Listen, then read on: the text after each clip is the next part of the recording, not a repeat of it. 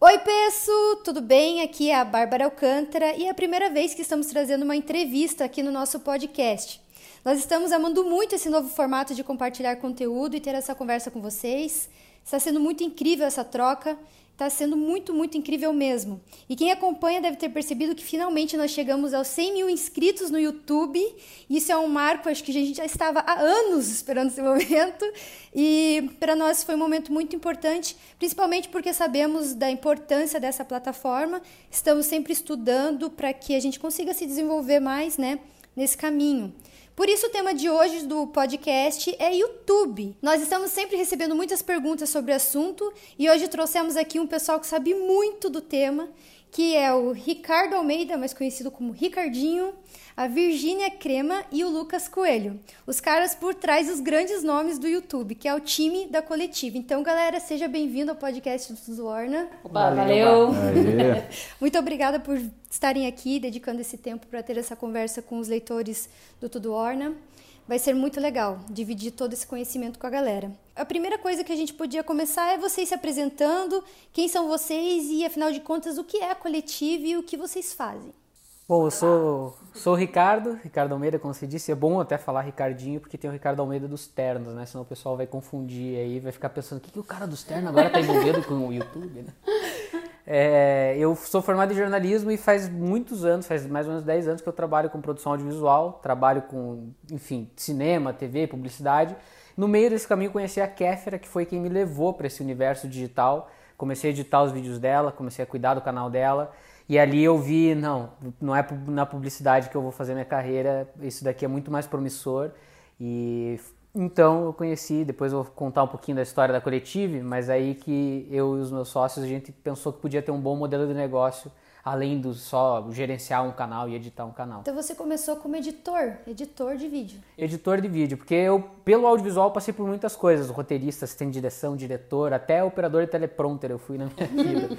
Mas no YouTube eu comecei como editor, é, foi a função que me levou a me conectar com a Kéfera inicialmente, e aí, como ela precisava de alguém para fazer upload dos vídeos também, eu comecei a ver que tinham mais ferramentas no canal dela, uns analytics com gráficos, com informações é, comecei a consumir muito YouTube e eu percebi que tinha espaço para fazer outras coisas ali, né? E então, foi bem no comecinho do canal dela, então faz foi alguns em, anos. Foi em 2011, eu acho, o primeiro vídeo que eu fiz com ela. Foi, ela tinha começado, é, foi na Copa do Mundo de 2010 que ela começou, né? Em 2011 ela tinha uns 100 mil, 200 mil inscritos, alguma coisa assim. Poxa, que legal. E aí eu trabalhei com ela até ali os 10 milhões. Viu só? Só isso. Só isso, é. é. então eu sou a Virgínia, é, Virgínia Crema. É, eu sou formada em jornalismo também e também em direito. Sou do tipo do louca que faz duas faculdades ao mesmo tempo.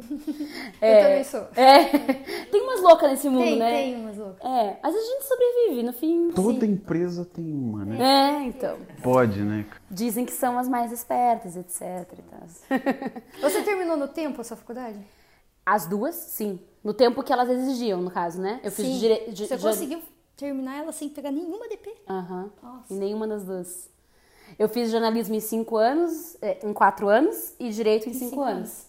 Como era pra ser. E na, as duas ao mesmo tempo foram três anos, né? Foi no segundo, terceiro ano de direito, eu fiz daí, aí eu ainda fiz mais um ano de jornalismo daí sozinha sem outra faculdade. Então, mas terminei. Tive, acho que não tinha. Peguei nenhuma DP, eu acho. Nossa! Sou, é que eu sou do tipo nerd mesmo.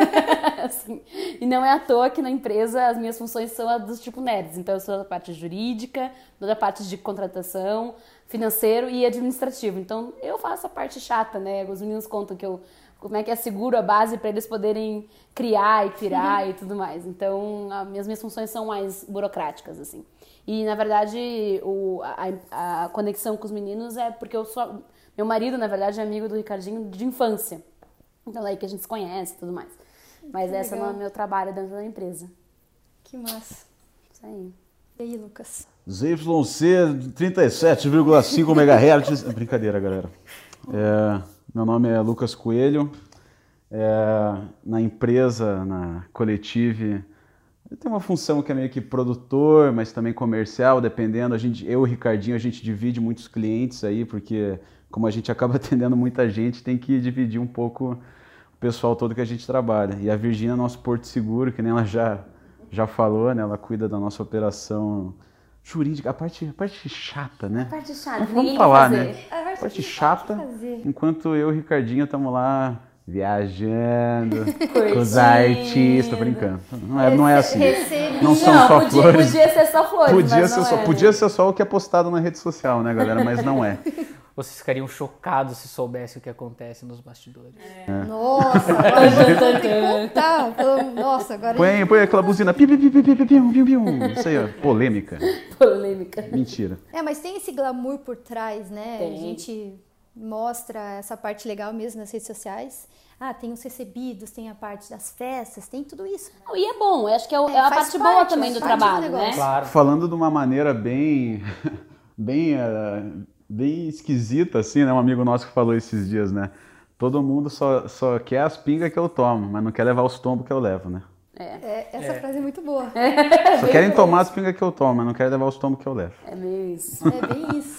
Que ninguém vê por trás, né? Ninguém vê todos os apertos que a gente passa. E na rede social sempre acaba sendo só as coisas boas. e tal. Apesar que vocês conseguem soltar algumas indignações nas redes sociais. Eu sinto Ah, que É. a gente põe pra- o, o verbo também. É, vezes. algumas, não que a gente ache que adiante muito, né? Porque, principalmente as contra as plataformas, contra o YouTube, contra essas coisas, porque se o Felipe Neto, eh, que é um dos maiores canais do Brasil, quando ele fala na plataforma, os caras não ouvem, então o que dirá eh, a gente falando pra, pra galera. Mas É, mais pontuar, né? pontuar. É Mas- importante que as pessoas. Eu sinto que seja. É, é importante que as pessoas saibam que não é uma plataforma perfeita e que ela carece de concorrentes. né? Ela precisa ter ali alguma frente para que ela não faça o que quiser dos influenciadores. Né? É, e eu acho que a gente, como nós não somos. Não, não? E como nós não somos influenciadores, até talvez tenha uma facilidade em falar, talvez, sobre essas coisas. Talvez alguns influenciadores se sintam. Ah, mas será que eu não vou me expor? É o meu trabalho, faz parte do que eu faço. A gente, claro que também envolve o nosso trabalho. Mas a gente está por trás, a gente realmente está ali para ajudar os influenciadores, as marcas e as empresas a vivenciar aquela plataforma. Então fica mais fácil também dizer e até uma propriedade de quem vê muitos casos. Não é assim, ah, o meu influenciador pode pensar, será que é só comigo? Ou só sou eu? A gente vê todo mundo acontecendo a mesma coisa. Então é fácil dizer que isso realmente acontece. É, né? como a gente trabalha na carreira de várias pessoas, assim, a gente consegue levar, a gente consegue viver situações é, diferentes e, e transpor isso para os outros, assim. Por exemplo, se alguém passa algum aperto numa viagem é, e por algum motivo específico, se acontece novamente com outro cliente, a gente já sabe o que fazer porque a gente já teve essa experiência. E até em questão de preços no agenciamento comercial que a gente faz, a gente consegue ter uma métrica mais redonda por causa, por causa que a gente trabalha com mais pessoas, né? Tem todo, tem, tem, é, é um, tem vários parâmetros, né, que você tem essa vantagem de estar por trás dos panos e que ajuda os É, influenciadores, quanto- né? Mesmo na, tanto na parte de negócio quanto na parte estratégica da plata- das plataformas mesmo, do YouTube, do Insta, de todas, porque cada caso é um caso e cada métrica contribui para a gente entender um cenário diferente, né? Eu vi há uns dias atrás um, alguém que entende bastante da plataforma do YouTube falando, ah não, porque não acontece de youtubers perderem seguidores, de ficar perdi- perdendo seguidor constantemente. Só quando o YouTube faz uma limpa em usuários inativos que perde.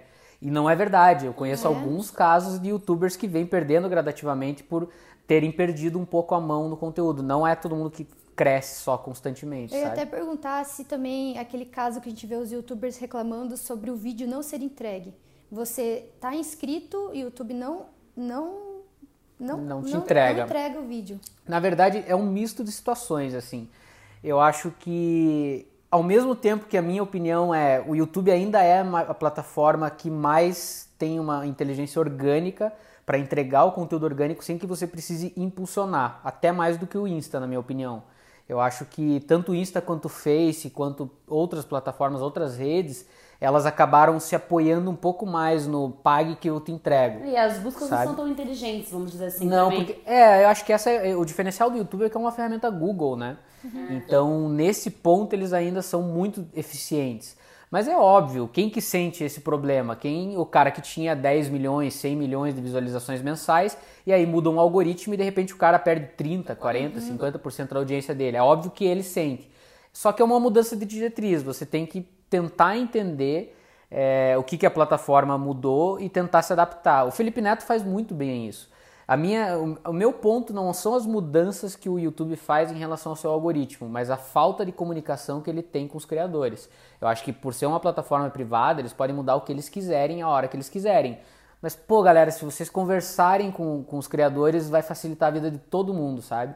E parece que eles não estão muito preocupados com isso, então. Que massa, assim, ter essa percepção. Eu acho que daí podemos contextualizar para a galera que está nos ouvindo. Então, vocês entendem tudo isso porque, afinal de contas, o que vocês fazem? Resumindo, né? é, porque é, a gente acabou falando quem são vocês, como vocês chegaram até aqui. Então, é muito legal explicar para o pessoal o que, que é coletivo e como que vocês se juntaram para fazer o que vocês estão fazendo hoje. Uhum. A Coletive começou em 2015, eu já estava com a Kéfera fazia uns 4 ou 5 anos. É, já trabalhava na internet, inclusive com o YouTube, antes da Kéfera mesmo. Eu já, já arriscava algumas coisas, assim como o Lucas na carreira dele também já arriscava as coisas dele de internet. Já tinha Tumblr, já tinha blog, já tinha fanpage, enfim, tinha um monte Sim. de projetos. Eu também tinha meus canais de terror, de não sei o que, de comédia.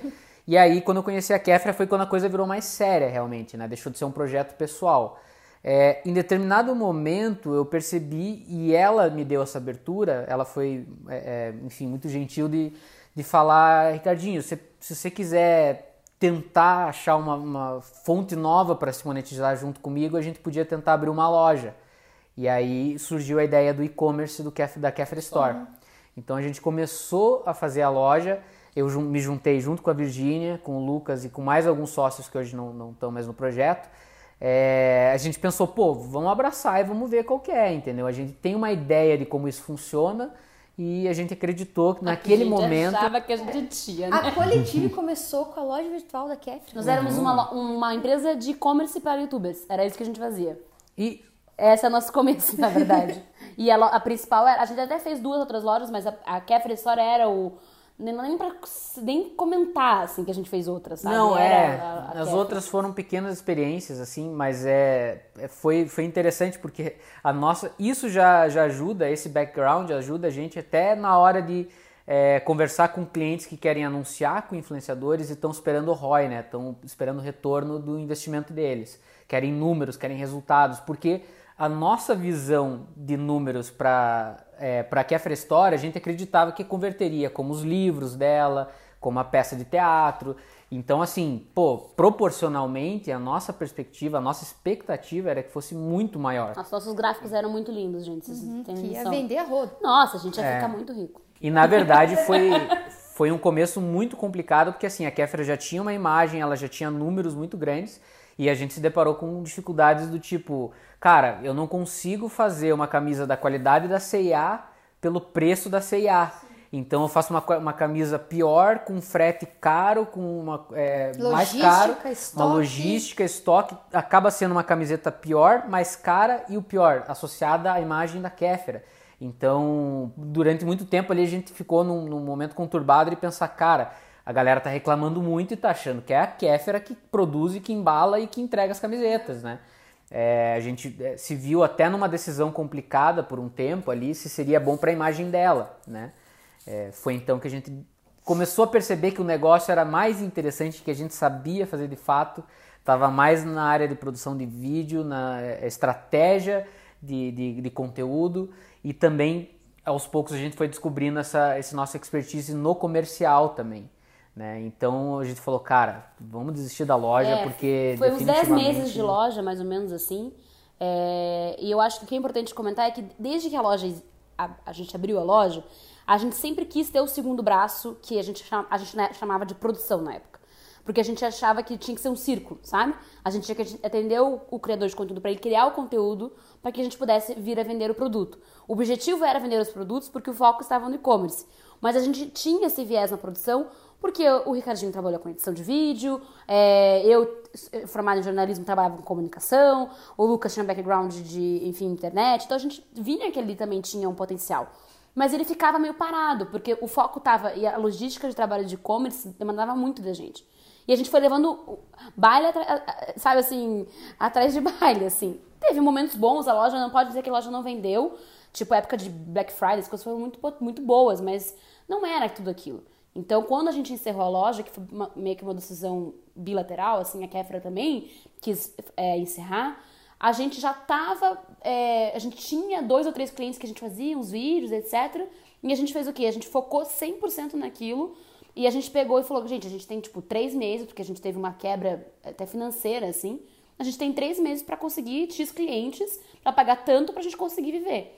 E a gente conseguiu, porque a demanda já estava lá. Uhum. E a gente já tinha muito conhecimento. Então foi, foi uma, um, um, grande é, carimbo de aprovação, assim, de que realmente a gente estava indo. Assim, aí sim a gente poderia ir no caminho certo.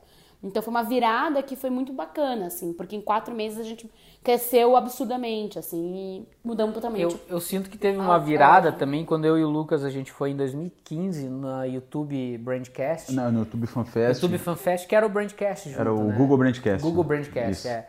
Que, enfim, era um evento do YouTube com vários influenciadores, com várias marcas e tudo mais. E basicamente é, a gente conheceu outros produtores e outras agências e uns caras vieram conversar comigo já pelo trabalho que eu estava fazendo com a Kéfera e com alguns outros youtubers, eles falaram, cara, você é o Rick Bonadil do YouTube. E não que eu, eu nem acho que a função é essa, acho que o momento de, é, de se criar é, é, uma celebridade ou influenciador é completamente diferente do que era criar uma banda musical na época dele, do Rick Bonadil.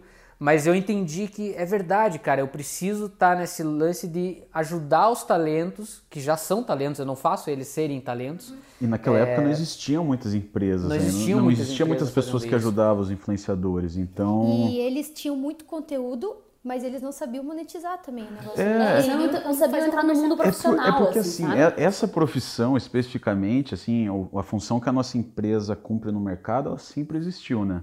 Porque, por exemplo, um ator, um cantor, essas pessoas elas têm que se preocupar em fazer aquilo que, aquilo que motiva elas, né? Que é, no caso do cantor é cantar, no caso do ator é atuar. E é isso aí. Tudo que acontece por trás, contratos, um agente que fecha as coisas, é, alguém que vai coordenar o que ela vai falar na imprensa, Até o conteúdo, mesmo a o posicionamento. Dos vídeos no conteúdo tem que ser delegado, porque uma coisa É, é, a que gente- começa ele mesmo fazendo, né? Isso, a gente Exato. só trans- transpôs um modelo que já existia na, na mídia convencional para o mercado de YouTube, né? É, e eu percebo que a- as coisas foram acontecendo muito, assim, eu não, eu não acredito muito nessas coisas de ah, eventos do universo e tudo mais, mas aconteceram algumas coisas que eu acho que tem a ver que a gente, é, é, que são provas de que a gente estava no caminho certo. É, em 2016 eu queria, porque eu queria que o Gabriel Pensador fizesse um vlog, daí de repente, ano passado a gente cruzou com ele numa festa da Anitta, ele queria fazer, é, é, trabalhar melhor o YouTube dele, as redes sociais, a gente se cruzou e começou a trabalhar com ele. É, o Rick Bonadil teve esse lance em 2015 que falaram, ah, você é o Rick Bonadil do, do YouTube. Em 2016 eu tava numa mesa falando com ele sobre Meio ano internet, depois a gente sabe? tava lá, né? Meio ano depois, eu nunca nem imaginava como é que eu ia chegar Aham. pra conversar com um cara desse. Isso foi Você engraçado, né? contou Porque pra ele que fizeram essa... Contei. é muito engraçado, porque as compara... eu nunca tinha parado para pensar agora que você falou, as comparações que, que a gente falava, nossa, queria muito falar com esse cara, sempre dá um tempo a gente fala, né? O do Gabriel Pensador, inclusive, teve, é, te- teve esse lance de um ano antes. Eu, eu tava conversando com o Patrick, a gente chegou a mandar e-mail pra ele que nunca foi respondido. Mas acho que um ou dois meses antes a gente A pensou, gente né? falou alguma coisa, não lembro. Pô, se eu quisesse, eu- um cara famoso que eu ia tentar se encontrar Ah, seria é, é ele. porque eu, é verdade. Eu tinha baixado as músicas do Gabriel. Eu sempre escutei desde, desde pequeno as músicas do Gabriel no Spotify. E de repente, do nada, a gente tava junto com o cara, tendo reunião e trabalhando já. É. Isso é muito louco. Mas resumindo, até assim, pra atualizar o que a gente hoje faz, né? Hoje exatamente, Sim. porque a gente fala, fala, fala, mas é, a gente tem um foco muito grande é, no YouTube, obvi- obviamente, e a gente trabalha tanto para as marcas e empresas quanto para os influenciadores. Então, esse trabalho de agenciamento que os meninos estavam comentando, que é cuidar da carreira, vender eles para as empresas, auxiliar no que for necessário em produção de conteúdo, às vezes a gente não faz, às vezes a gente indica um profissional, é, alguns, alguns clientes a gente está junto com eles na estratégia, na criação do próprio conteúdo é para os influenciadores. E para as empresas é muito mais essa ponte com os influenciadores. Tem empresas que a gente também faz conteúdo, ajuda a fazer conteúdo para web. É, a gente já trabalhou com Positivo, Gazeta do Povo, Uber, é, enfim, é, Sebrae, etc. Mas muitos deles nos procuram porque eles querem. Como é que eu chego nesse cara? Né? Eu quero falar com esse influenciador, mas como é que eu falo com ele? Qual que é a linguagem para falar com esse cara? Como é que eu faço para ele? Como é que ele faz um vídeo bacana para mim? Quanto custa? Como é que a gente negocia? E pro influenciador também isso é muito bacana, porque ele também não quer abrir mão do conteúdo dele, do jeito dele, mas a marca às vezes empurra aquilo, sabe? Vem com aquela, com aquela imagem que, bom, tá aqui meu briefing, quero que você fale desse Ou jeito. então outra E coisa, às vezes né? o cara fala, não, eu não falo assim com o meu público, eu preciso co-criar com você. Exato. Você deixa o processo visão. mais profissional, né? Sim. Você te- tem uma, ter uma pessoa negociando por você, e já trabalhando com outras, tendo noção de preços diferentes e pessoas diferentes no mercado, vira outra coisa, né? Você começa. É um, você- é um, é um, um degrau a mais na escadinha, né? E eu sinto que o, nosso mercado ainda é um bebê, é completamente diferente de uma agência de publicidade que trabalha, é, sei lá, com mídia offline, tá? Ele está criando, desenvolvendo conteúdo ali para ser veiculado em mídia offline e trabalha com uma marca já grande no mercado. Ah, Já existem as regras do mercado. Agora pensa como é que é um aplicativo abordar para anunciar com o youtuber. O aplicativo nunca fez um anúncio na vida, o youtuber nunca anunciou um aplicativo às vezes. E aí a gente tá ali no meio para tentar entender qual que é a regra do jogo, entendeu? E ser justo, porque é, não adianta nem você desvalorizar demais o mercado, né? É, é, Sim. descul- é, desculpando aqui o, o linguajar, mas não adianta se prostituir para a marca para fazer o anúncio e ao mesmo tempo não adianta querer enfiar a faca e quebrar a- empresa e né, não fazer ela acreditar que o YouTube é um mau Saber negócio. ponderar, sabe? né? Entender Saber- que dá resultados e, e continua sendo. Vocês, vocês. Só uma dúvida: que vocês con- concordam que continua sendo mais barato e mais vantajoso para as empresas anunciarem com influenciadores? Ah, muito bom. Com Conti- certeza. Continua, é, vale muito a pena, só que ainda parece muito novo para algumas empresas. Elas não acreditam que o retorno é, real. É muito novo, tem, tem duas coisas. Primeiro, o Tal- retorno. tal- desculpa interromper, mas será que, só para concluir a pergunta, será que é porque eles, é justamente isso que você estava falando, será que eles não têm essa visão de que precisa ser cocriado, que não dá só para passar um briefing e, pronto? Eu acho que falta as empresas entenderem melhor, estudarem mais é, o que é, é, um anúncio online, o que, que dá o retorno que eles esperam. Tem empresa que vai anunciar e eles não sabem se eles estão esperando um retorno de branding ou um retorno de números. E às vezes daí você não tem métrica, daí você não tem, sabe, é, você não sabe o que, que você está esperando. Então esse é o complicado, assim, porque é provado hoje que quando você pega o espaço de 30 segundos de um jornal nacional ou de uma, um horário nobre de qualquer mídia offline, é muito mais caro do que anunciar com o influenciador. Agora, o influenciador pode ser também enfiar o pé pelas mãos se você pegar o influenciador, influenciador errado. Se você pegar o cara pelos números dele e ele não tiver nada a ver com o que a gente faz ou com o que a tua marca quer promover, pode dar muito errado. Então eu vou dar o exemplo de um cliente nosso, inclusive, o Fred Alboni, que não é um dos maiores em número que a gente tem, é, que- com quem a gente trabalha, mas ele é um dos caras mais engajados e mais relevantes para o setor da- das coisas que ele faz. O Fred é o do livro? Escritor. Isso, é um Escritor. escritor. É. Ele é best-seller e tudo. É, é Entenda os Homens, né? Entenda os Homens. Ele começou sendo blog Entenda os Homens. Escritor aí, tá no seu quarto livro aí. Sempre, sempre quando sai o livro, fica semanas nos mais vendidos. Se consolidou por causa do. Então é é a diferença de você anunciar, pagar 200 mil reais às vezes para pegar uma pessoa só com um número que não tem nada a ver com o nicho que você está esperando, ou você pegar um Fred Alboni e fazer um anúncio direcionado, é, daí dependendo da mídia, das coisas, mas investir do jeito certo, não é pelo valor, pelo preço em si, mas o, o valor do que você está esperando. Se você for preciso, souber o que você está procurando, o YouTube e a- as redes sociais de maneira geral são absurdamente mais precisas do que o, é a garantia da audiência que você está buscando. Tem um dado muito interessante que é o seguinte, é, para você ter uma noção do quanto que a precisão importa mais do que com quem, tipo, pessoas com números grandes ou que seja, assim, sabe? Você tem que, a marca precisa saber trabalhar e escolher as pessoas certas. Sabe quantas pessoas, sabe quantas contas brasileiras existem no, no Instagram acima de 5 mil, ins- eh, 5 mil seguidores? Sabe? 5 milhões ou 5 mil? 5 mil. Ah, Um milhão e meio. nossa. Ou seja, tipo, se você, dependendo de onde você for considerar, eu, eu tive uma reunião semana passada que apontaram esse, esse dado através de um, um, um software de medição, assim. E dependendo, tem gente que considera né, já esse número 5 mil um início de um influenciador. Para você ter uma noção quantos influenciadores tem no Brasil e quão precisa a marca precisa ser para fazer um anúncio, para fazer as coisas. Eu gosto de dizer que todos, todo mundo que está online é um influenciador. Se você tiver 10 pessoas te seguindo, mas essas 10 pessoas são a tua família, É, cara, não tenha dúvidas, entre você e o cara de milhões que foi pra Disney, se você e o cara de milhões foram pra Disney, os teus 10 seguidores vão confiar mais em você do que nele, porque eles estão mais próximos de você. Então essa questão de ser uma, uma pessoa que influencia os outros é muito relativa. O número realmente é, é lógico, comercialmente, quanto mais você tiver é, números é mais importante, mas é mais é, importante que você tenha engajamento, que você tenha poder de realmente influenciar a decisão dessas pessoas, o comportamento delas. Nossa, isso que você falou é muito legal. A gente vive falando isso para os nossos seguidores, para a galera que está nos ouvindo. Talvez vocês já tenham já, já ouviram a gente repetindo isso várias vezes, né?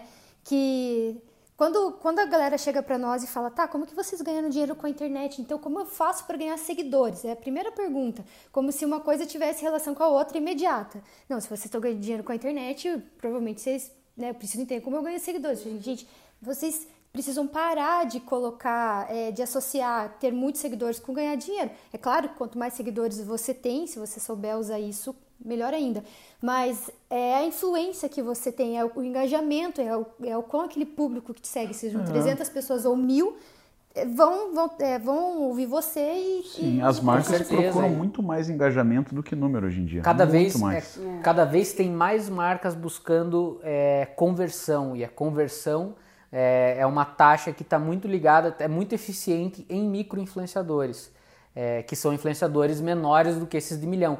É óbvio que uma Coca-Cola, uma é, Pepsi, sim. uma Nike não vão querer anunciar normalmente, pelo menos com micro-influenciadores, eles vão buscar os maiores.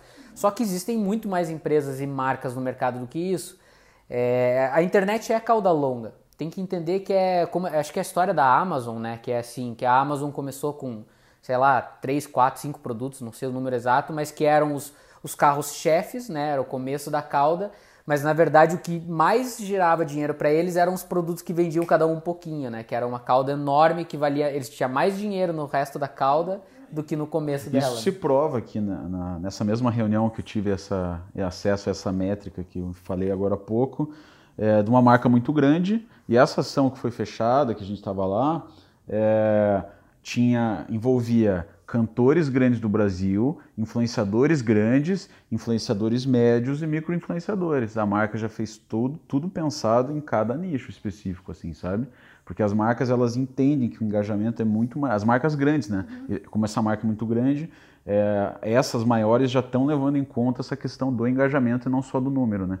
Sim, é, é, tão legal. A gente chegou a desenvolver um e-book chamado Mapeamento de Influenciadores para ajudar as marcas a entenderem como identificar quem são os influenciadores certos para ela investir, por exemplo. E daí no próprio Efeito Orna, quando a gente, por exemplo, a gente lançou, abriu uma nova turma, a gente foi entrar em contato com influenciadores para fazer a divulgação. A gente quer que as pessoas saibam que a turma abriu, beleza.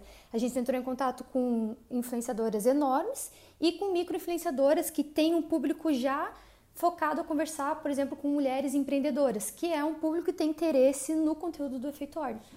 A conversão dessas meninas que são menores em números, mas elas falam com a pessoa certa, é absurdamente maior do que as nossas meninas de um milhão. Não que elas não tenham tido conversão, é legal também, e elas até trazem números, pessoas vêm nos conhecer, mas tem interesse real pelo conteúdo que a gente tem para oferecer foram os micro-influenciadores. E é muito legal quando você começa a ver e mapear isso.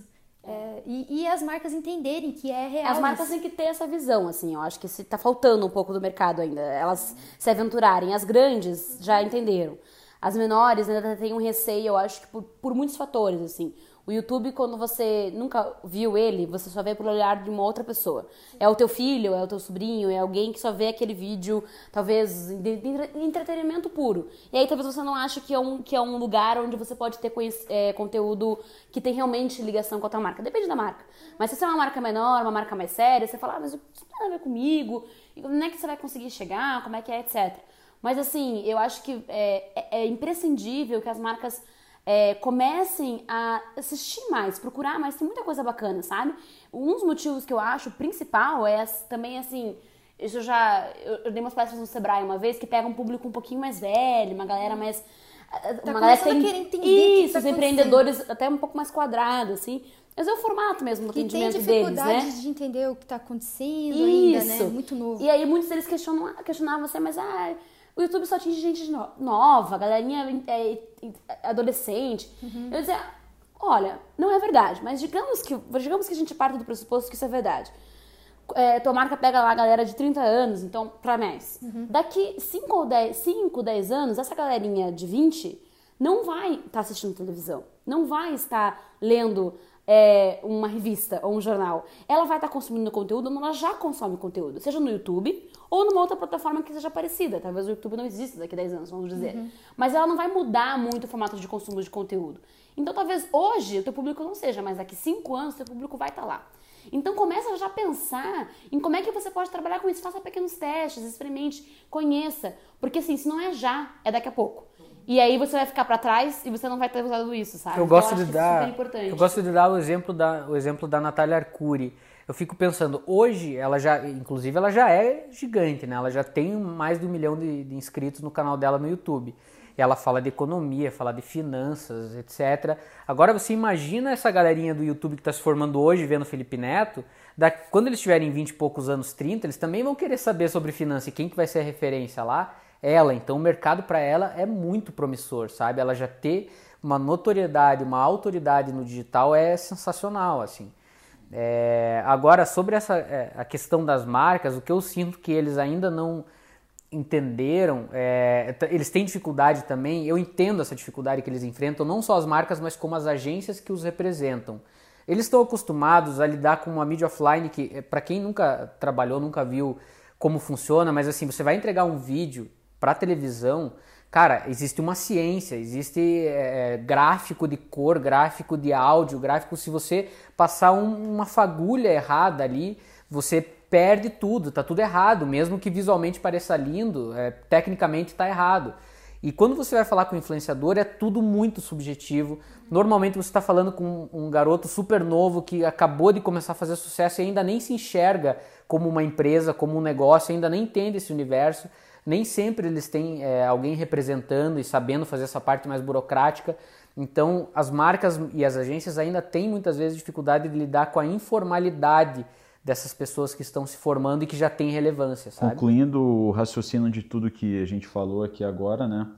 E respondendo a pergunta exatamente, assim, é compensa para a marca anunciar com influenciadores se a marca sabe anunciar com influenciadores da maneira correta se a marca tem essa inteligência de como é que funciona esse mercado, como é que funciona o trabalho do influenciador e como que ele fecha uma ação, como é o conteúdo. Se a marca tem essa noção, vai ser preciso, vai ser bacana e vai ter um resultado muito melhor e muito mais custo-benefício do que pagar um ads, pagar um Facebook, pagar com certeza absoluta. Só que tem que ter essa precisão.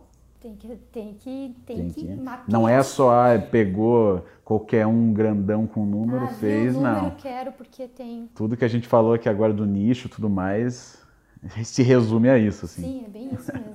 E se vocês não sabem, marcas podem falar com a gente que a gente ajuda. É, é marcas, já sabem como É, eu, eu, acredito muito nisso. Assim, se você não tem o conhecimento, então tudo bem, contrate alguém que tem e confie nessa pessoa. Isso é muito importante, porque é, ah, mas ele tá me falando para fazer, eu quero fazer. Ah, eu quero fazer o vídeo assim. E aí na primeira reunião a gente fala: não, o vídeo não vai ficar bom assim, é porque não vai ficar bom.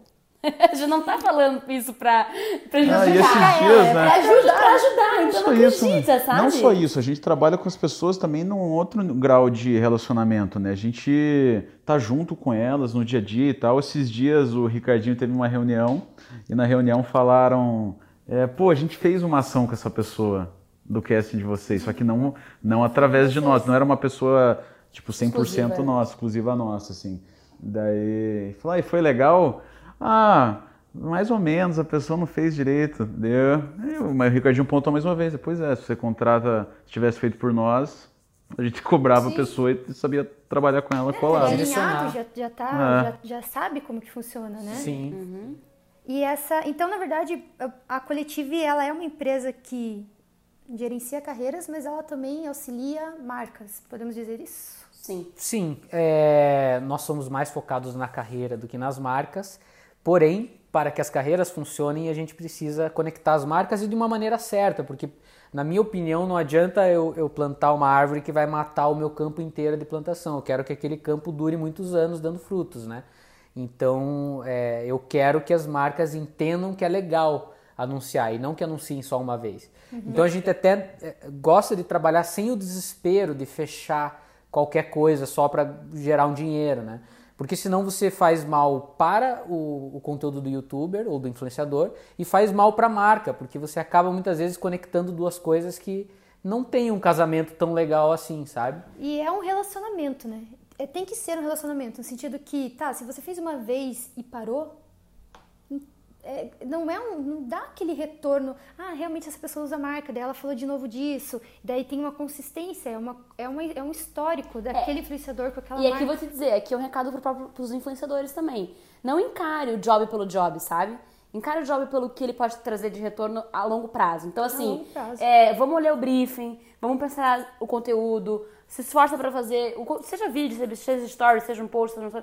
Vamos pega, faz o print, pega o relatório, entrega retorno, porque isso faz muita diferença. Então, tem marcas, por exemplo, a gente tem um, um projeto, até falando de cases, assim, a gente tem um projeto aqui em Curitiba, que é a gente cuida dos, dos 12 embaixadores da Uber aqui em Curitiba. Uhum. Então, cada um tem um perfil e a gente tem lá as orientações do mês de conteúdo.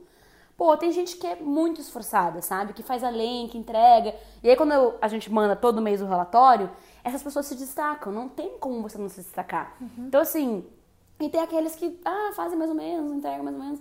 Eu só falo isso que eu fui pago. Isso, é. E, ok, acho que tem, tem vezes que você tem que ser ali, entrega bonitinho, mas assim, é, é, seja criativo, vai além daquilo, sabe? Porque é isso, também é o teu longo, é o teu longo prazo, sabe? É. Não precisa pensar naquele, ah, esse job, esse job acabou e entregou. Uma coisa, se você topou fazer, pelo menos faz direito, cara. É, a, deci a, deci a, decisão de você fazer nas coxas ou não fazer, você tinha que ter tomado antes. Exato. Se você topou, faz direito. A hora de ser chato é antes de fechar. É. A hora de bater o pé e ser é, estrelinha, entre aspas, não, não que é, né, eles precisem se achar superiores a nada, mas a hora de você valorizar o teu espaço de anúncio é, é antes. Sim. Na negociação. Quando você fecha, cara, você tem que dar um brilho a mais para a marca porque você está entregando. Tem muito influenciador que eu vejo no mercado de maneira geral, assim, sem falar de ninguém específico, mas muitas vezes eles são chatos para fechar e fazer um monte de exigência e a hora de entregar é, muitas vezes falta capricho, falta carinho. Não é, não é nenhuma questão assim de não fazer mas faltar carinho, é sabe? Faltar de... buscar o resultado para quem Sim. te contratou, sabe? Isso aí me lembrou uma pergunta. Ontem a gente teve uma, uma aula de encerramento com a turma do Squad 2. Daí uma aluna perguntou assim: como que eu faço um pós-venda legal? Eu quero entender o que, que é o pós-venda, tanto para produto quanto para serviço. Daí uma coisa que eu respondi para ela, que faz muito sentido no que a gente está falando, é se preocupe que aquilo não acabou ali. E sempre entregue mais. Se você puder entregar mais do que você prometeu, isso é um pós-venda. Isso é criar um relacionamento que pode vir a se tornar mais uma negociação no futuro. Claro, você faz bem feito o que você tem. Se você conseguir fazer a mais, é aquela empresa sair satisfeita. Numa, num, num segundo momento, quando ela precisar de novo, é, é de você que ela vai. É, entrega uns prints, entrega Sim, os números. Exato. Tem uma um coisa, relatório. Uma coisa que tipo. Você não prometeu o relatório, é, mas você entregou o Uma coisa que é um capricho, assim, por exemplo, sei lá. Né? A marca te contrata para fazer um story. Sei lá, ó, no, no escopo da marca vem, ó, você precisa fazer três stories. E tem essas informações que você tem que passar. Meu, se você tiver que fazer mais stories, você faça mais stories, cara. Pra fazer você, sentido, né? o conteúdo. Se você tiver que passar a mensagem em sete stories, faz os sete stories, cara melhor do que ficar fazendo três stories falando que nem um narrador de final de propaganda de remédio e não ter nenhum engajamento, entendeu? Tipo, esse capricho, esse tato que falta, assim, sabe? Sim, muitas e, vezes. E o recado para o influenciador, assim, se ligar nessa, nesses pequenos detalhes. Às vezes o capricho, eles acham que é só falar muito bem da marca. Essa marca eu amo, ela às vezes nem precisa ser tão exagerado. Só que se você for colocar o arroba da marca, Cara, põe num lugar que dá para clicar, põe num lugar, é, é. sabe, visível, põe de um jeito caprichado, porque às vezes o cara vai lá, ele rasga de amores pela marca, mas ele põe uma hashtag que nem direciona pro que a marca realmente queria converter, sabe? Sim. Então falta essa preocupação muitas vezes, falta entender qual que é o retorno que eu vou dar pro cara gostar de mim e voltar mais vezes. É, se você foi contratado, você foi contratado por um motivo, que é dar esse retorno. Se você não está dando esse retorno direito, você já não é mais interessante. Uhum. Então, se você se propôs a trabalhar como influenciador, tenha esse capricho, sabe? Faça bem o seu trabalho, assim, sabe? São coisas que fazem total diferença para a marca continuar anunciando com você, você ter cases para mostrar para outras marcas, gerar mais frutos e ter o nome ser bom no mercado, tudo traz mais coisas, assim, sabe? É bem por aí. Uhum. E acho que para ajudar também tanto marcas quanto influenciadores que estão nos ouvindo, para você é sempre fazer realmente esse alinhamento de expectativas, Ah, sempre fazer o alinhamento de expectativas. Não, ah, mas eu tinha achado que você fazia tal coisa, mas eu pensei que estava incluso. Não, você faz um alinhamento, é isso que eu ofereço, é isso que eu. E, e daí quando você dá esse pós a mais, ele realmente veio a mais. Ah, mas é sempre eu faço a mais, achava que ele já ia saber. Enfim, qualquer coisa que não que não estava alinhado, é, é muito legal vocês terem isso bem redondinho, tá? Galera, fica aí a nossa dica. E daí eu acho legal, pessoal, que vocês nos contem também quem que são, quem que são afinal os influenciadores que vocês já trabalharam, quem que são alguns dos seus clientes atuais no momento. A gente já trabalhou com bastante gente, assim, pessoal aqui de Curitiba a gente já trabalhou com o Tesão Piá durante alguns anos produzindo o canal deles, até antes de ser coletivo a gente fazia. Sério? Aham. Ele foi criado na nossa produtora. Foi criado lá na nossa dentro. produtora. é. Ah, em 2013. Pô, saudades dos vídeos. É.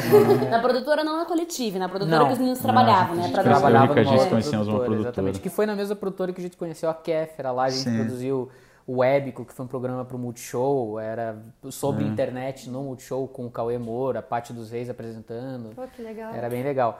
É, mas depois disso, a coletiva já trabalhou com muita gente. Assim, a gente trabalhou com a Bruna Luiz, que gravou muito tempo com a Kéfera, é é humorista. A gente trabalha com a Boca Rosa, Trabalha com a Ninka. com a Ninka, que é a trabalha com o Aruan holandesa. Félix. Trabalha Ah, com o Rafa- Fred Alboni. Rafa Gomes, aqui de Curitiba. Rafa Gomes, Lívia Lívia Aragão. que é filha do Renato, a gente que tá cuidando do, do, do, do Renato, olha que íntimo. Do Renato Aragão.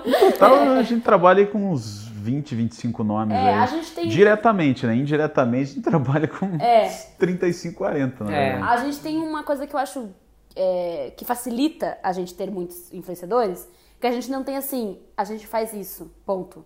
Ou você tem que contratar um pacote que tenha essas entregas. Porque cada influenciador tem uma demanda. Às vezes ele tem o brother que edita, a mãe que cuida do não sei o quê, o amigo que faz não sei o quê. E essa informalidade ainda existe e acho que é legal, sabe? Cada um se vira como pode também. O mercado É, tá a gente se adapta à necessidade de O cada cara que criador. faltou, ah, eu tenho já um cara que faz isso, isso, isso, isso. Então você quer só isso. agenciamento? Então a gente vai só agenciar você. Exato. Você quer só alguém que veja teu e-mail e responda? A gente Ah, faz não, setor mas eu comercial. tenho que o agenciamento, eu tenho o meu, meu tio lá que já me agencia, não tem problema, não precisa ser exclusivo. Ou precisa ser, sabe? Então essa liberdade da gente se adaptar é muito bacana, E então, eu sinto que o nosso trabalho, por mais que nós tenhamos o nosso serviço que faz sentido para o nosso modelo de negócio, eu sinto que o nosso trabalho do dia a dia é fomentar o mercado. Então eu não, não dou a mínima se eu olho dois youtubers que às vezes nem trabalham comigo e eu vejo que eles têm conexão, eu conheço os dois e eles não se conhecem, eu apresento os dois e falo, cara, vocês tinham que gravar um conteúdo assim. E aí quando a gente vê aquilo acontecer, a gente tá fazendo a internet acontecer, sabe? A gente tá participando desse movimento. E Isso, cara, é, a gente já se comprovou milhões de vezes que isso no futuro acaba nos dando frutos quando a gente precisa, sabe? Sim, a gente gosta de conectar pessoas mesmo que a gente não tenha nada a ver também com o business que vai ser gerado. Pra gente não interessa, a gente gosta, a gente já entrou nesse negócio por estar inserido nesse lifestyle que é consumir YouTube e amar tudo isso.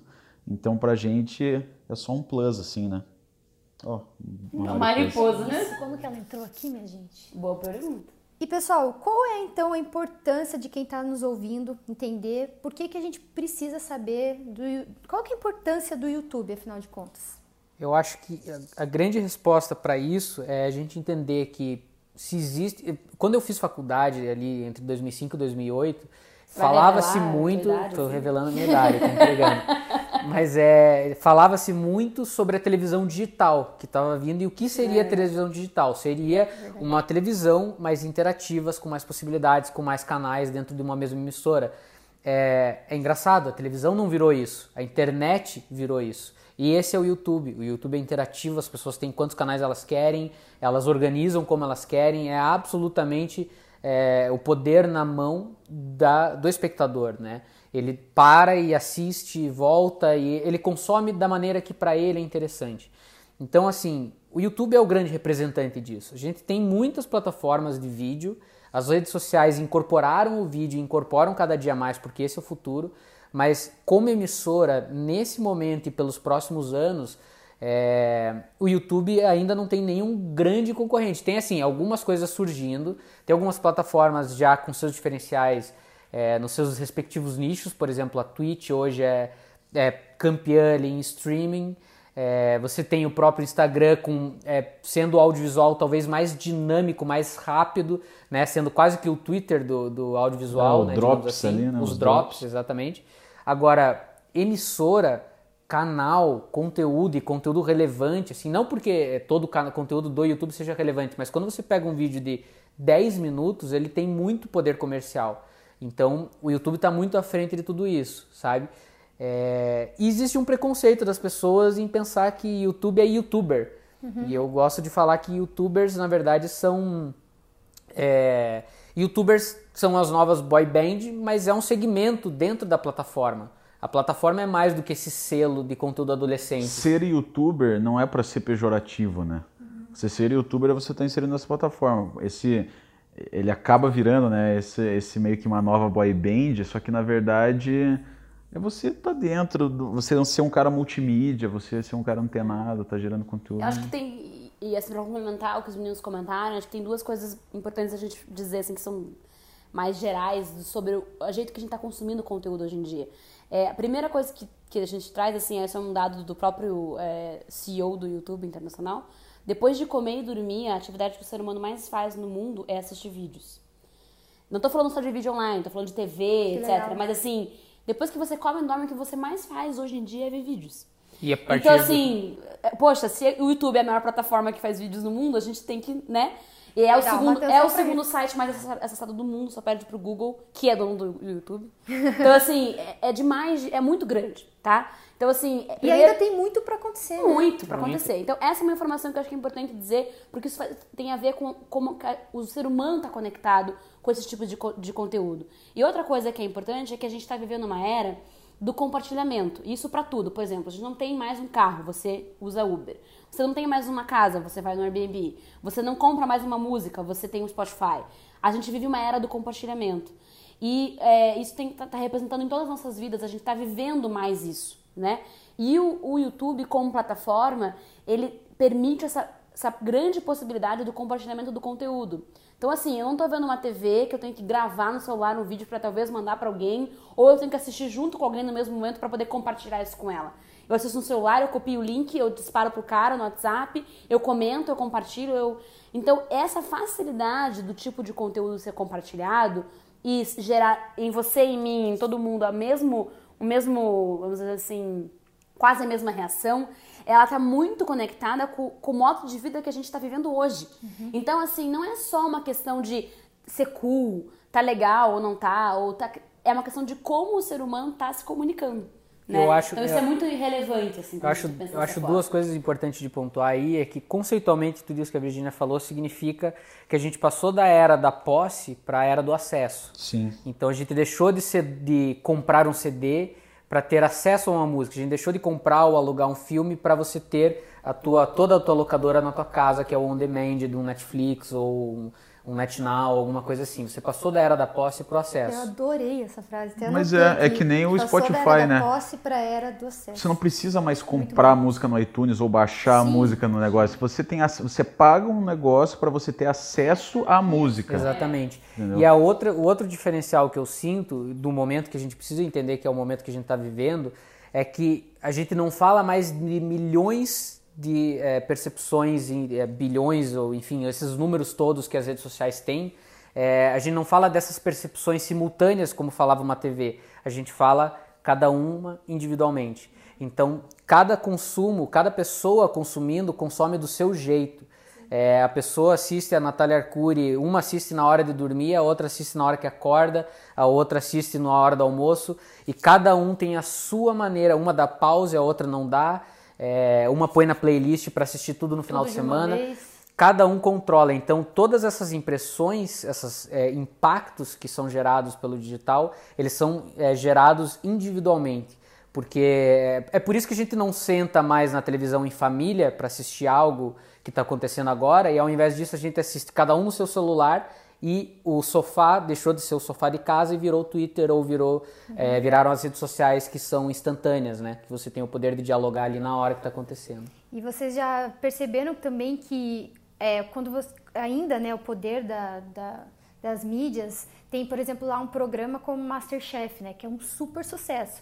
Mas ele precisa estar tá no YouTube também. Ele precisa falar o anúncio cinco minutos, é, minutos antes dentro do Instagram.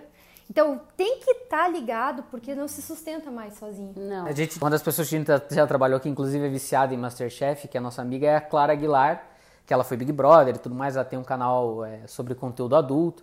E ela é viciada em Masterchef e é engraçado isso que você está falando, porque ela nunca assiste o Masterchef ao vivo. Ela assiste sempre no depois, YouTube, depois, no YouTube ou na plataforma da, da, da Band e tudo mais. É, mas ela acompanha o que as pessoas estão falando ao vivo. Uhum. Ela não assiste ao vivo, mas ela acompanha, ela já sabe o que está acontecendo. É quase como se, ao invés de eu ler a Capricho para saber o que, ou a Tititi, sei lá, para saber o que vai acontecer na novela, eu acompanho o Twitter para ver o que vai rolar no Masterchef que eu só vou ver depois, uhum. sabe? É uma coisa meio que assim. É, esse negócio do, do cross-media, né, que é uma coisa que a gente já falava até um tempo atrás, mas acho que ninguém nunca pensou o, o, o que, que ia ser e o nível que ia ser esse cross-media. Então, assim, é, as marcas, quando procuram, por exemplo, uma ação, já vem. É um post, é um stories, é um não sei o que, é o um vídeo, não é só uma coisa.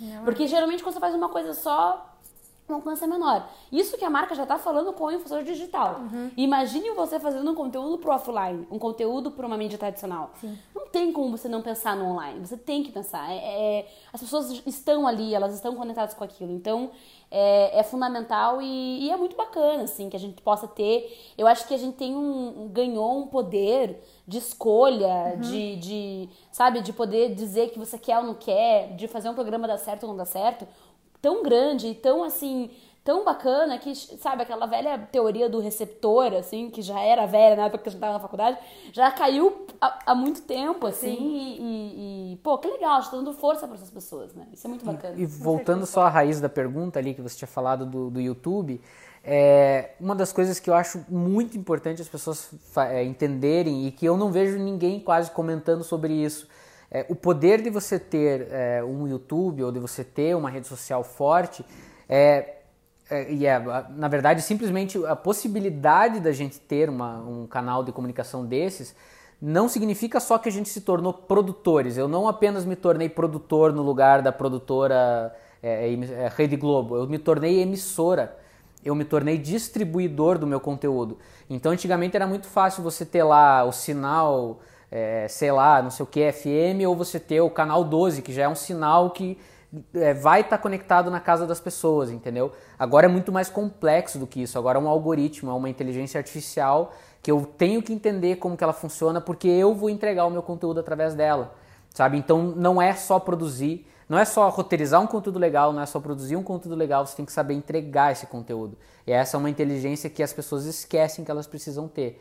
Então elas se frustram muitas vezes com uma autocrítica de ah, pô, as pessoas não gostaram de mim, eu fiz um negócio legal que eu achei legal, mas ninguém gostou. Não, ninguém viu. Não é não gostou, ninguém viu. Sabe? Então é. existe um uma ciência por trás disso. não quer dizer que seja um vídeo ruim, só quer dizer que é um vídeo não visto. Não visto, é. Sim, ponto, né? É exatamente isso. Muito bom. E só pra gente finalizar então com uma pergunta que que é pra galera que não quer ser youtuber, mas está ouvindo que é importante estar tá ligado, preciso saber disso, ou preciso ter um canal para minha marca, ou sou uma, uma empresa. Então, como que eu posso usar o YouTube sem ser youtuber? Existem várias maneiras, né? É, você pode tanto ter muitas vezes um canal institucional da sua marca, né? Como você pode estar é, conectado com os influenciadores, conectado com os youtubers para aparecer na mídia deles. O mais importante é que você saiba o que, que você está esperando, o que, que você quer buscar. Né? O resultado de cada coisa é diferente, não é só, ah, vou estar tá no YouTube e aí eu vou criar um canal para minha marca, tá? Mas qual que é o retorno que você está esperando? Às vezes é mais barato nem anunciar com o influenciador, às vezes talvez para o resultado específico que você quer seja mais interessante é, anunciar no YouTube TrueView, uhum. sabe? Eu vou lá, faço um vídeo da, do, do meu produto e aí eu anuncio especificamente na audiência que eu quero é, com o TrueView ali, né? Para aquele vídeo que aparece antes do vídeo. Mas se você está buscando mais um engajamento, atrelar, a, é, por exemplo, a, a confiança que as pessoas têm no influenciador, é, ao, a imagem que você quer na tua marca, aí você vai ter que anunciar dentro do conteúdo desse influenciador. Né? Agora, se você quer as pessoas por dentro da tua marca como um conceito, talvez você precise do seu canal institucional, como é o caso da Johnson Johnson, sabe? Eles têm um canal deles é, sobre conteúdos que estão, são muito mais conceituais do que falando dos produtos. Certo? Você está então, gerando conteúdo. Sim. Sim, Ah, conteúdo existe uma coisa que é bem assim também. É, quando as pessoas começaram a postar fotos é, próprias na internet, com fotolog, flogão naquela época, até do blog, assim, as pessoas olhavam e falavam, nossa, o que, que é isso, né? Essa pessoa aparecida, que bobeira, né? Pessoa metida. Daí, hoje em dia, todo o celular já vem com câmera frontal para você fazer selfie, os pais estão postando, os teus tios estão postando, todo mundo posta foto própria na internet. Para mim, em vídeo vai acontecer a mesma coisa. E já está acontecendo, na verdade. A questão é, você vai entrar agora, você vai entrar depois. Entendeu? Isso já é uma mudança que está acontecendo. É. falando de uma maneira bem objetiva, se você tem menos de 20 anos, para você talvez isso nem faça tanto sentido. Se você tem mais de 20 anos, vai ficar bem claro. A gente, nós fomos criados numa época é, em que nós éramos voyeurs, a gente- nós éramos os que espiavam. O Big Brother surgiu com esse conceito de ah, vamos observar o que está acontecendo. Era o que restava, né? Era o que você restava. só podia assistir. Você só podia assistir. Só tinha e hoje, exato. E hoje você espia, mas você se exibe. Hoje é a era do exibicionismo. Sim. Então você tem que mostrar quem fala mais sobre si, quem faz o melhor marketing pessoal, triunfa no mercado do que ele está trabalhando. E é normal começar com críticas, né? Quando as pessoas postavam fotos de si mesma no Fotolog, era tipo, nossa, a menina acha que ela é, ela acha que ela é quem? Acha que ela é artista? Acha que não sei o quê. E vídeo é a mesma coisa. A galera trata youtuber, com, youtuber com, como termo pejorativo. Óbvio, tem muita gente que faz muita cagada, mas ai, o que esse cara tá fazendo? Ele acha que ele é famoso, não sei o quê. A diferença é assim, até a gente até fez uma palestra esses dias e eu falei no final da palestra lá que, que é o seguinte: ou você aceita que o mundo está sendo assim, ou você vai ser sempre aquele cara que vai, vai ficar reclamando enquanto os outros estão ganhando dinheiro e estão fazendo a vida e você vai ficar aí É bem isso. reclamando dos E outros. eu acho que assim, cara, se você não, não, não, você não quer ser youtuber, você não conhece, começa a assistir um pouco, sabe? Se você acha que o cara é parecido, o conteúdo dele é ruim, faz o teu lá então. É. Vai não, lá. Não, e assim, não quer fazer o teu, então assim, vai, vai procu- procura, tem muita coisa legal. Sim, tem muito, com certeza. Tem canal para todo mundo que você pode, para tudo que você pode imaginar. Então assim, uma dica é, se você não sabe nem por onde começar, comece sendo usuário, pelo menos. Porque você precisa começar a entender um pouco a plataforma. Consuma. Então consuma um pouco, consuma um pouco dos vídeos. E busque por conteúdos do seu interesse. Porque também é Isso, muito claro. fácil você chegar e ver esses top youtubers que também tem o público direcionado pra criança, assistir o Sim. conteúdo dele e falar, pô, que Mas bosta. é assim. Pô, mas não é pra você. É que nem ligar a televisão de Não vai pra manhã e você. assistir desenho, você não É vai tipo achar legal, assim, né? a pessoa- é a- as, pessoas, as pessoas ficam desmotivadas porque elas acham que elas precisam, nossa, eu nunca vou conseguir ser o próximo Whindersson. Só que, meu, se você fala de ferramenta para carro e você é o Whindersson do segmento de ferramenta para carro, você tem a- o tamanho de. Você tem 100 mil pessoas que assistem todos os vídeos seus falando sobre elevador hidráulico de oficina. Meu, você é o cara de elevador hidráulico de oficina. Exatamente. Eu vou dar um exemplo de um aluno, um exemplo real de um aluno de um curso que eu dei já há uns anos atrás, que o cara era aquapaisagista e com mil curtidas na fanpage dele, ele tinha um, anunci um anunciante que era uma empresa de aquários. Quer dizer, que, que engajamento é esse? É óbvio que é absurdamente alto o engajamento entre uma empresa de Claro. aquários e um aquapaisagista, né? Pessoas interessadas nesse nicho. Nesse no, no, no canal dele ou no Instagram? Era Facebook. Facebook. Facebook, Eu era tenho um fanpage. exemplo também, galera. Vocês, talvez vocês conheçam o meu gato, John Fofo. Ele, ele tem 20 mil seguidores no Instagram, né? Ele é um influencer. E ele, esses tempos, recebeu um, é, um pedido de anúncio de uma, de uma ração, né? E daí, eu, daí quem faz as legendas do John Fofo é o meu marido, o Ricardo. E ele tem um puta trabalho pra fazer, porque tem toda uma história. Ele é um revolucionário que tá preso, mas não sei o que, não sei o que. Mas quem segue o John Fofo geralmente são donos de gato, porque são pessoas que gostam de ver gato. Então já é o público, tá certo? Daí, quando eles mandaram o. pediram o quanto custa pra anunciar no John Fofo, daí eu lembro que eu recebi esse e-mail e pensei, nossa, nunca tinha pensado, né? A gente tem o Media Kit de tudo, até dos nossos pessoais, mas do John Fofo não. Mas eu vou colocar um preço alto porque é, é o anúncio é muito direcionado. Se não fechar, tudo bem, porque eu nunca pensei em fechar. porque Dá trabalho fechar- mesmo, né? E fechou na hora, assim. Isso é muito Muito louco. mais caro que o Tudo Orna, o anúncio no Joe Fofo, porque se você quer falar de ração de gato, tem que ser lá. Você ver um negócio que é isso muito, tipo, que é muito, é extremamente atual, assim, eu tava lendo até um, um artigo sobre isso, a gente tá numa onda de, como que era o nome? Eles tinham dado um termo específico, mas são é, influenciadores que não existem, que, tipo, eles criam Ah, uma pessoa legal. em 3D e tiram fotos e fazem anúncios. Como assim? Sim, são modelos em 3D de pessoas que fazem poses em cenários. Sim, já vi. Tem vários assim.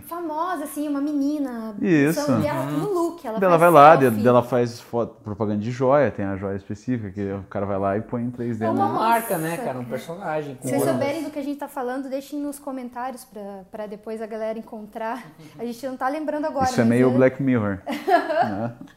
Pra você ver como é que é. E dá certo, as pessoas vão ver, elas são influenciadas Claro. e vai dar retorno. Com certeza. E, cara, pare de pensar que isso é ridículo. Esse é o mundo que a gente tá vivendo hoje. Vai acontecer isso cada vez mais. Veja o lado bom e veja onde você pode é, entra, trabalhar soma, isso. né? soma, Em vez de ficar exatamente. reclamando, entra pra somar. Tipo, tem Agora, espaço pra todo mundo, sabe? Uma, uma coisa que eu acho bem importante de falar, é, só antes que a gente encerre, assim, é, existe um movimento de tentar descredibilizar o YouTube e os influencers, de maneira geral, é, pelas coisas que vêm sendo ditas nas redes sociais e que vêm é, se tornando polêmicas em- por uma série de razões. Você pega um caso específico de um cara e você generaliza falando que é youtuber. Exatamente. Isso. É, faz- é fazer. Como, como que é quando. É, Colocar no microscópio, né? exa Tudo é. que os youtubers fazem, assim. Exatamente. E Mais do que isso, assim, é preciso entender que é, tudo bem, a gente vive a era do exibicionismo, mas para se exibir precisa ter responsabilidade.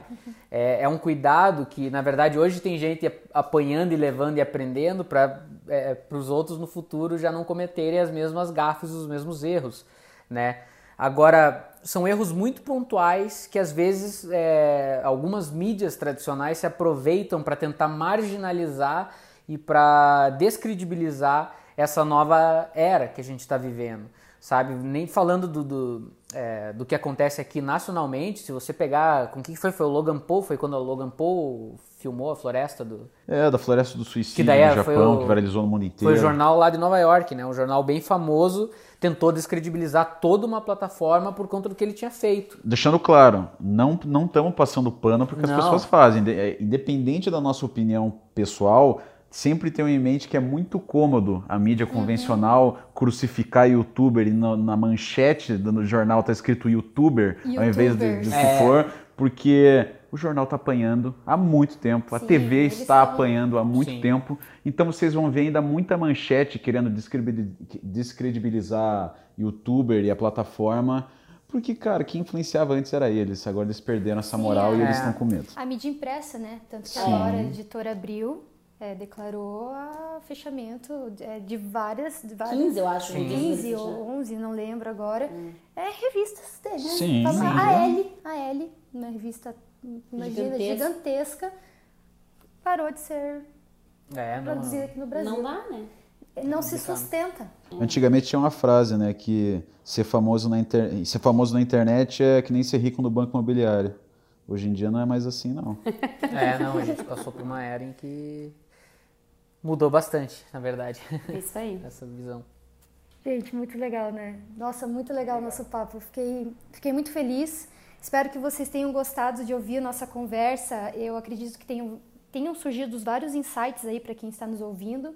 Foi muito legal mesmo. É a primeira vez que a gente traz essa, esse modelo Entrevista. entrevista, mas foi uma conversa. Eu confesso que eu estava um pouco nervosa, mas deu muito certo. Eu acho que ficou muito, muito rico esse podcast. Pessoal, muito obrigada pela participação. Imagina, a gente que Muito agradece. obrigado, A gente, pessoal. vocês ainda vão ouvir muito falar da coletiva, galera. E vocês já sabem, se vocês precisarem sa- eh, entender qualquer coisa sobre o mundo do YouTube, eles são os caras do YouTube, viu?